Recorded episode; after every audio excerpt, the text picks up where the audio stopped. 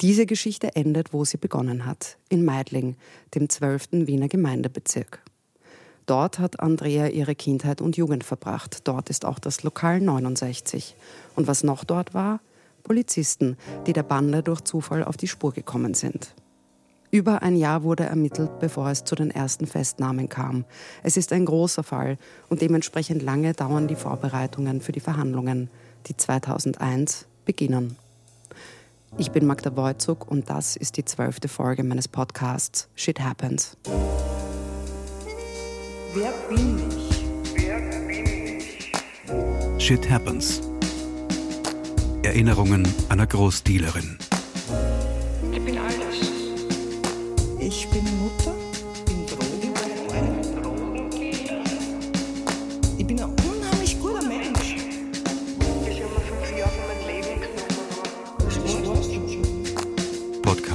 Von Magda Wolzug.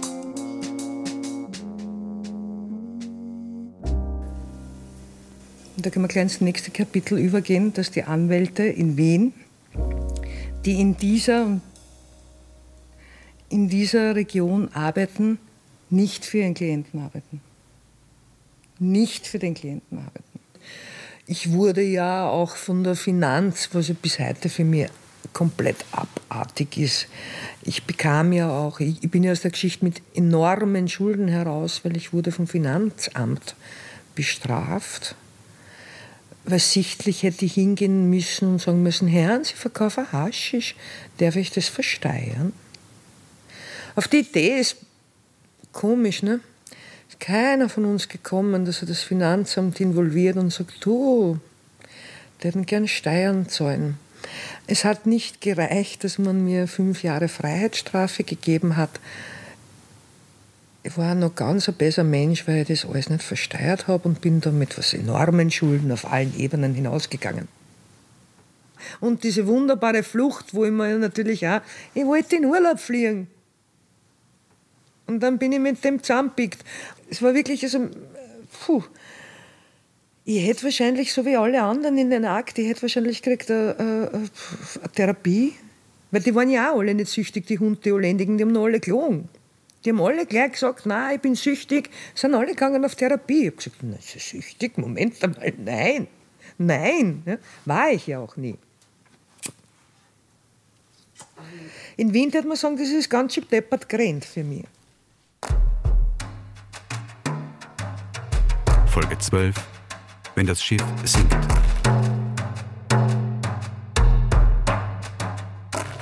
Ein großer Schlag gegen den Drogenhandel in Wien gelang nun Ermittlern des Kommissariats Meidling. In jahrelanger mühevoller kriminalistischer Kleinarbeit konnten sie eine 52-köpfige Organisation, darunter auch sechs Frauen, ausheben, die zwischen September 1997 und Sommer 2000 nicht weniger als 3,6 Tonnen Haschisch von Amsterdam nach Wien gebracht hat. Die Presse, 25. November 2000. 52 Anzeigen, 36 Festnahmen und 29 Personen, die immer noch in Urhaft sitzen. Die ganze Bande, selten, dass das gelingt, freut sich Thomas S. von der Kripo Meidling über den Erfolg seiner Beamten. Salzburger Nachrichten, 25. November 2000. Ich bin zu meiner Hauptverhandlung gekommen. Ich wollte nicht, dass irgendwer denkt, es geht mir jetzt irgendwie schlecht. Habe mir noch einen Seidenanzug ausgeliehen mit Seidenschal bin dort auf, auf den Gang gestanden und auf einmal war die Kronenzeitung da.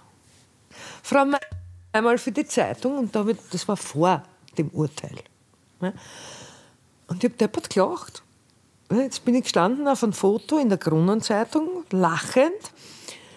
Äh, 1000 Kilo Marihuana, was weiß ich, Hasch, weiß ich nicht mehr, Andrea irgendwas, so. In einer Anklageschrift, die einem bereits begonnenen Strafprozess zugrunde liegt, heißt es, Organisationsmitglieder in gehobenen Positionen flogen mit dem zuvor bereits in holländische Gulden gewechselten Kapital nach Amsterdam, wo das Suchtgift angekauft wurde. Die angeheuerten Fahrer transportierten den Stoff mit dem Auto in präparierten Tanks nach Österreich. Manchmal fuhren sie im Schlepptau von Pilotfahrzeugen mit hübschen Mädchen, die sich auffallend zu benehmen hatten, um bei Schleierfahndungen im Grenzraum für Ablenkung zu sorgen. Die Presse, 1. September 2001. Pro Woche ein bis zwei Fahrten, die Fracht je zwischen 80 und 100 Kilogramm. Salär pro Fahrt 50.000 Schilling auf die Hand. Die führenden Mitglieder waren in der Zwischenzeit schon wieder mit dem Flugzeug in Wien gelandet, um die Ware zeitgerecht in Empfang zu nehmen.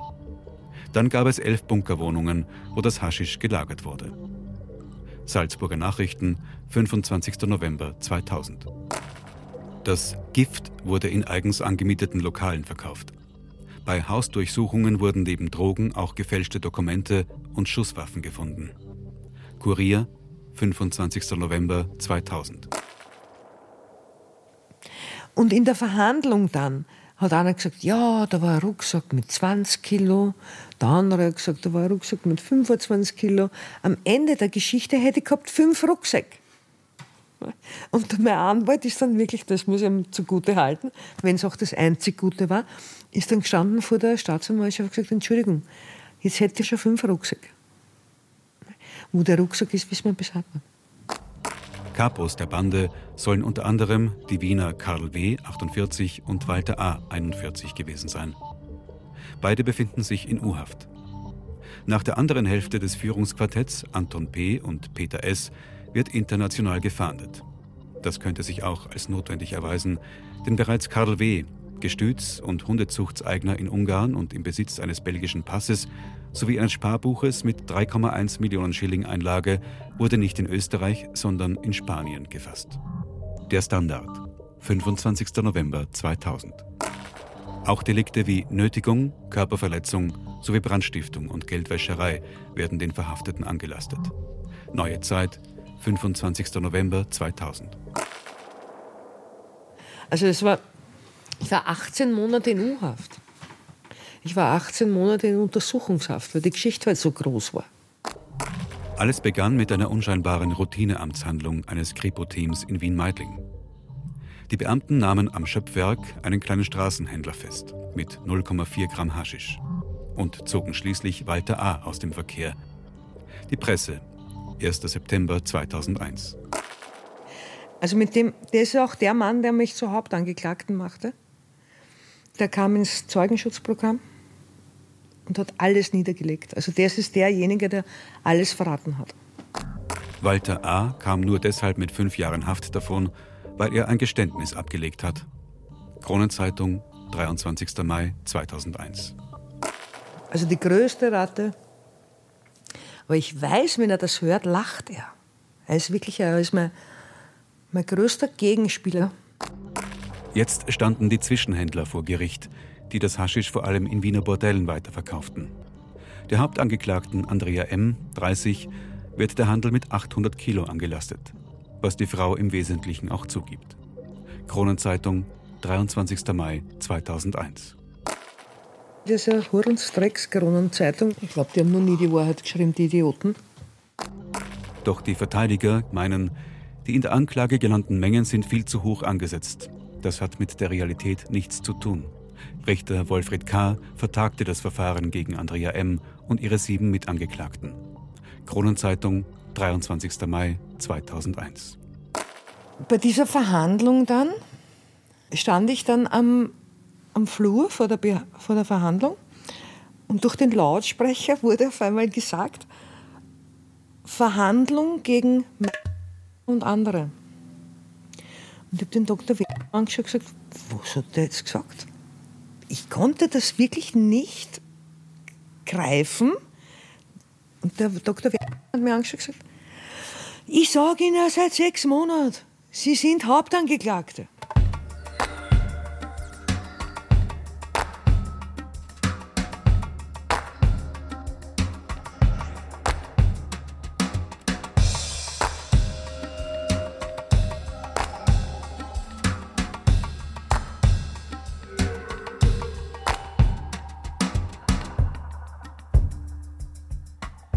Die Regeln waren sehr klar, aber ganz am Schluss hat man dann auch gesehen, bei keinen halten diese Regeln. Sobald, solange alles so halbwegs noch, ja, ja, aber wenn dann das Schiff sinkt, versucht jeder nur mehr sich zu retten. Nicht jeder, da gibt es dann auch ein paar, die es durchzogen haben und die dann halt schwer büßt haben dafür. Also ich war einer der Letzten, die verhaftet wurden. Und ich habe sechs Monate keine Aussage gemacht. Weil ich auf das geguckt habe, was mir gelernt worden ist von der alten Garde. Mit die Kiewerer redet man nicht. Mit Karl W. hat man den mutmaßlichen Boss der Bande angeklagt. Spricht die Polizei von insgesamt rund 3,6 Tonnen Haschisch, so hat W. alleine die Einfuhr von 1,5 Tonnen zu verantworten. Die Presse, 1. September 2001. Wenn die Staatsanwaltschaft gefragt hat, wer ist der Herr Karl, war meine Aussage ein guter Mensch. Und ich würde ich würd sie nicht revidieren. Das ist ein guter Mensch. Was das System und seine Kindheit aus ihm gemacht hat, beziehungsweise wozu sie ihn fähig gemacht haben, ist was anderes. Aber, sorry, die Geschichte mit dem Pferd und Weihnachten, die nimmt ihm keiner mehr weg in mein Leben. Und das ist kein schlechter Mensch. Wirklich nicht, das ist kein schlechter Mensch. Es war auch meine einzige Aussage vor Gericht. Karl W. selber schweigt eisern. Sein Anwalt Elmar K. sagt, man hat den anderen Bandenmitgliedern Versprechungen gemacht, wenn sie W. belasten. Der Fall ist durch wechselseitige Aussagen komplett explodiert. Die Presse 1. September 2001. Und diese Regeln, die ich so unheimlich vermisse, von der alten Garde, die wurden ja alle gebrochen. Ich wurde von meinem nähersten Fleisch und Blut verraten. Und das sind sicher Narben, die, also da will ich gar nicht drauf eingehen, ohne dass ich da jetzt wirklich zum Weinen beginne. Und ich war eine der wenigen, die halt auf das wirklich glaubt hat. Was heißt glaubt? Bis heute. Bis heute glaube ich dran. Das wäre niemals passiert, weil es hätte sich keiner getraut. Es hätte sich keiner getraut, weil die Verhandlung wäre, das, was ich erlebt habe im Jahr 2000, wäre diese Verhandlung vorbei gewesen, 1970, wären sie tot. Punkt. Mit mehrjährigen Haftstrafen endete ein Strafprozess gegen einige Mitglieder der Amsterdam Connection. Der Prozess war nur einer aus einer ganzen Serie von Verfahren. Die Presse, 6. September 2001. Ich meine, ich habe viele Jahre mit dem kleinen zusammengearbeitet. Wir waren beste Freunde. Wir haben noch weit vor dem Giftbusiness uns schon kennt. Eine kleine, der super coole Sau war. Also eigentlich auch, so wie ich vorher schon gesagt habe, diese Lokale organisiert hat, bevor ich noch dabei war. Lange Haar, tätowiert. I'm the hero, baby. Und ich wurde vor ihm verhaftet, sein Bruder aber da vor mir. Also ich war einer der Letzten, die verhaftet wurden. Und dann gehe ich in diesen Verhandlungsraum und dann sitzt zum Beispiel mein, damals würde man so sagen, Fleisch und Blut, der kleine, kurz geschnittene Haar, auf braver Bur, die ganze Zeit mit dem Kopf nach unten sehend, kein einziges Mal mich ansehend. Und der hat alles, was er getan hat, hätte er quasi in meinem Auftrag getan. Was wahrhaftig nicht die Wahrheit ist. Ich jetzt da vom Tod vom Sessel fliegen, wenn das stimmt. Aber das war noch nicht genug. Und das war, das war wirklich ein Mensch, den ich wirklich geliebt habe. Wirklich geliebt habe. Und wenn ich liebe, dann liebe ich. Und der hat gekriegt zweieinhalb Jahre davon noch irgendwas auf Therapie. Aber das war noch nicht alles, was der braucht hat ich bin eigentlich wirklich, ich, ich war unbescholten. Ich hatte davor nicht einmal irgendeine Vorstrafe oder irgendetwas. Und ich bin dann dort gestanden und ich habe das wirklich, ich habe das gar nicht gepackt. Ich habe das gar nicht gepackt. Ich bin dann gestanden und gesagt, Andrea, Freiheitsstrafe fünf Jahre. Bam! Alter. Ich habe das überhaupt nicht gepackt. Als Unbescholtener fünf Jahre zu bekommen von, und alle anderen, die meisten haben gekriegt Therapie wie ich rausgegangen bin, Ich musste dort immer mit zwei Beamten gehen als Frau. Zwei Beamte neben mir. Und ich bin mit diesen links und rechts ein Beamten von mir gegangen und der kleine A ist bei mir vorbeigegangen. Ich habe fünf Jahre Freiheitsstrafe. Also unbescholtene Frau. Fünf Jahre Freiheitsstrafe. Das war wie fünf in die Goschen. Also das, das nimmt man nie wieder mehr weg. Aber weißt du, was der gemacht hat? Der hat mich angelacht. Der hat gelacht. Und ich wollte auf gar keinen Fall irgendwie die emotionale Fassung dort verlieren. Und ich bin rausgegangen mein Bruder stand da. Und mein Bruder ist so gerade wie ein Lineal, der trinkt nicht, raucht nicht, ist ein Versicherungsmakler, also, was weiß ich, 40 Jahre. Und ich habe den angeschaut und das hat mich, was ich denen angetan habe, weil ich war ja in allen Medien und, im Titelblatt. Ja.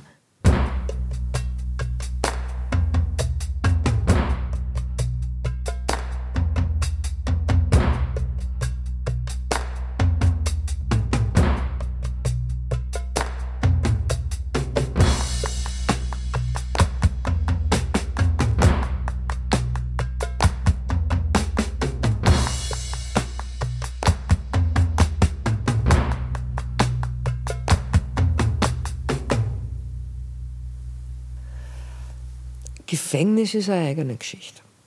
Zum Schluss wollte ja schon alle Weiber dort umbringen, weil du hast dort, weißt du, am Abend, du gibst das Abendessen rein, du machst die Klappe auf. Äh, ich hab drei Monate gekriegt, uh, drei Monate Haft. Die haben die verurteilt zu fünf Jahren, du möchtest die alle umbringen. Also da waren Mädels dabei, die mit 17 Jahren mit einem Kilo Kokain im Bauch geschickt worden sind. Die waren mit mir auf der Zelle. Die Nelly, das ist halt noch ein Facebook-Freund von mir. Die haben es halt ein Kilo Kokain schlucken lassen und haben es von Venezuela umgeschickt. Die kann nicht einmal ein Wort Deutsch kennen und ist gekränkt worden, verhaftet worden. Blauensteiner war dort. Elfriede Blauensteiner war eine österreichische Serienmörderin, die auch Schwarze Witwe genannt wurde. Sie hat ihre sowohl gebrechlichen als auch wohlhabenden Opfer über Kontaktanzeigen gefunden und hat nie Reue für ihre Taten gezeigt. Blauensteiner ist durch ihr Auftreten vor Gericht in kollektiver Erinnerung geblieben, weil sie einmal ein goldenes Kruzifix in die Höhe gehalten und wie Pontius Pilatus Ich wasche meine Hände in Unschuld in den Gerichtssaal gerufen hat. Aber auf ganz eine feine Art. Du bist dort gegangen mit dem Pelzmantel bis zum Schluss. Das war eine Lady. Dann war eine dort, die vergesse ich nie. Also es war mein erster Tag, weil man dachte, bist du deppert, bringt's mich bitte zurück ins Landesgericht. Da war eine, ja wirklich, die war mit irgendeinem bekannten Politiker zusammen und hat von dem ein Kind gekriegt, passt in seinen Namen nicht. Auf jeden Fall hat die dann ihr Leben nicht mehr ertragen und wollte das Kind und sich umbringen. Und das Kind anzünden. Und das Kind ist gestorben und sie nicht. Und dieser war gegangen, was der unter, unter medikamentöser Ding, wie einer flog übers Kuckucksnest. Na, jetzt kommst du hin das erste Mal. Du siehst nur Vollhinige. Die Leinschwestern Hand in Hand im Bademantel und in der Gärtnerei gearbeitet, aber weiß nicht, wie viele alte Weiber umgebracht. Die Leinschwestern waren vier Krankenschwestern, die Ende der 1980er Jahre gemeinsam, aber auch alleine alte Menschen im Wiener Krankenhaus Leins ermordet haben.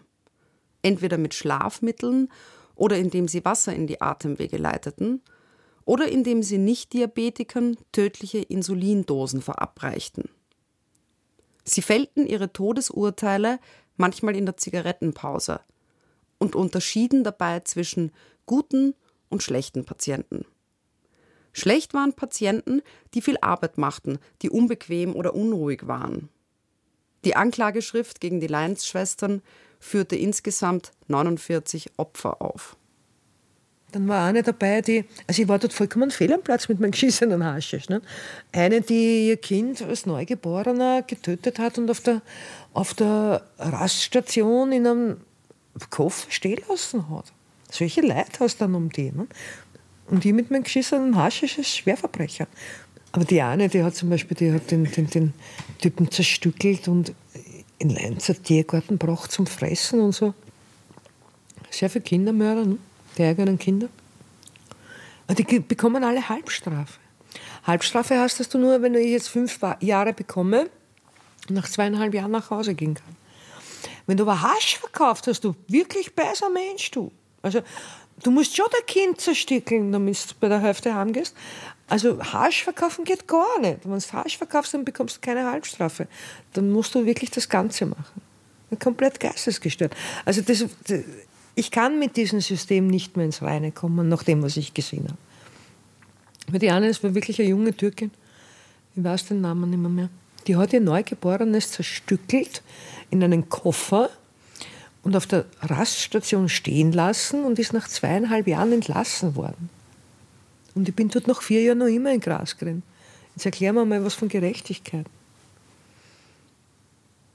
Und die, die ihr Kind mehr oder weniger anzünden hat, was das Kind und sich selbst töten wollte, ich glaube, die sitzt noch immer. Wahnsinn. Also, wenn du das nicht kennst und du tauchst in diese Welt ein, da gibt es keine Worte dafür. Das kann ich gar nicht so erzählen, wie es für mich damals war. Shit Happens. Erinnerungen einer Großdealerin. Podcast von Magda Wolzug.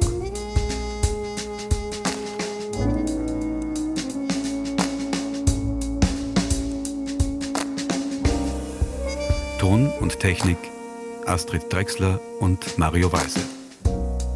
Musik Mario Weise. Mit Andrea M. und Markus M. Es sprachen Magda Wolzug und Philipp Scheiner. Produktion Magda Wolzug für den Südwestrundfunk 2021.